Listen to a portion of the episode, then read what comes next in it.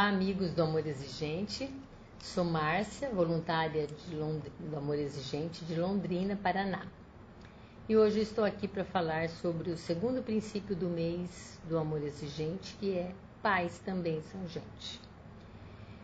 E esse princípio nós o definimos numa palavra que ele é humanizador.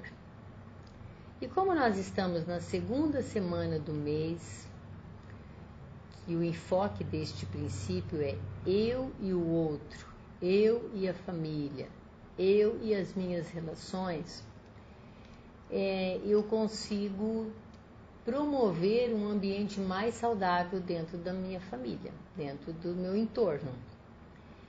É, como ele é, como ele alivia as nossas tensões, os nossos pesos, né? Porque quando nós chegamos no amor exigente e chegamos cansados, assim, desanimados, sentindo até derrotados, onde foi que eu errei, como é que eu deixei chegar a esse ponto, é, eu não consigo entender por que, que foi acontecer isso com a minha família. Quando eu chego dessa forma no grupo, eu com esse peso, com essa carga, né, de que eu não dei conta, eu me deparo com esse princípio e falo e consigo sentir um, um, compreender melhor o meu funcionamento, a minha condição humana, eu consigo baixar minha bola um pouco e perceber que eu sou gente. Eu também tenho as minhas questões, eu também tenho as minhas limitações, as minhas dificuldades e não vou conseguir ter o controle e o comando sobre tudo. Tenho sim minhas responsabilidades, tenho o meu senso de responsabilidade sobre a minha família, sobre a condução da minha família, mas também erro. E quando eu consigo perceber que eu também tenho as minhas limitações, os meus erros, eu vou conseguir ser mais tolerante com o outro também, com os erros do outro, com as diferenças.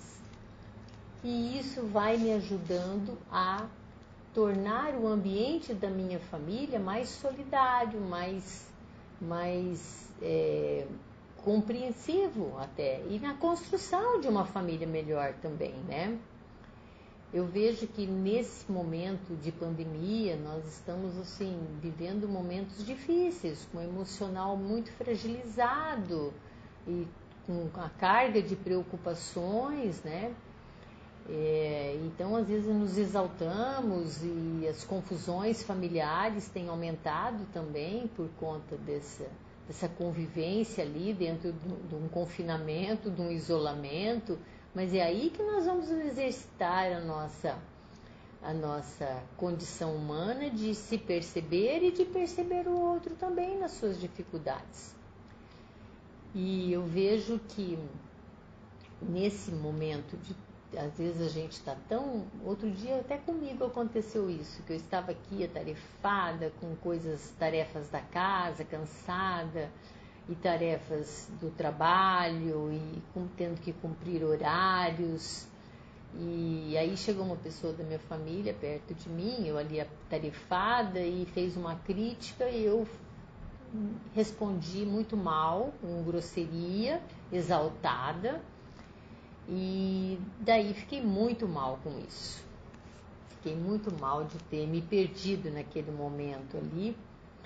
E fui para o quarto, porque o meu refúgio nas minhas dificuldades, meus, nas minhas angústias, eu vou buscar a espiritualidade. Nas minhas alegrias também, mas o meu, a minha, o meu recurso para esses momentos é a espiritualidade que me traz para o eixo de novo. Aí fui para o meu quarto, eu sou católica, né? Fui pegar a Bíblia, que eu escolhi uma palavra lá e veio essa: Vinde a mim, vós que estáis cansados, eu vos aliviarei. E ali eu fiquei meditando, fiquei um tempo ali, descansando em Deus e se sentindo amada por Ele, até nos meus defeitos, nas minhas grosserias, nas minhas dificuldades, me sentindo amada por Ele. E me refiz de todo aquele mal-estar, de toda aquela energia ruim ali, negativa que eu estava, eu consegui me aliviar ali nas, das minhas tensões ali naquele momento de espiritualidade. E quando eu retornei para o ambiente familiar ali, eu já voltei outra pessoa, eu já voltei é, em condições de reparar o meu erro, de pedir desculpas, de pedir perdão, de perdão pelo mal que eu te causei, e eu consigo melhorar isso em mim porque eu estou aliviada. Então, isso pode ser para a gente também com um amigo, com a espiritualidade, com um amigo que a gente possa confiar e, ter um, um desabafo, você fica mais aliviado. No grupo de apoio do amor exigente, você chega lá cansado, é, de mal com você mesma, e de repente ali você consegue conviver com pessoas que são gente também, que tem os mesmos problemas, com as mesmas dificuldades, e você consegue se sentir amparada naquele momento. Então, esse princípio do amor exigente é para a gente reconhecer que nós somos gente mesmo, somos pessoas que temos as nossas dificuldades e não vamos controlar tudo, não vamos resolver tudo. Especialmente no grupo da sobriedade, eu vejo aqueles meninos chegarem derrotados porque causaram tantas, tantas crueldades com a família, tantos danos para a família. E a gente, o que, que a gente faz com esse princípio lá? Pais e filhos também são gente. Você também é gente que errou, mas tem capacidade para arrumar, corrigir esse erro, se acertar. Teve falhas, mas você vai conseguir reparar essa falha então você vai também tirando deles a capacidade de se recompor, de se aliviar daquele peso, daquela culpa e, e se tornar gente de bem, gente que faz um ambiente saudável, um ambiente adorável, um ambiente gostoso, né?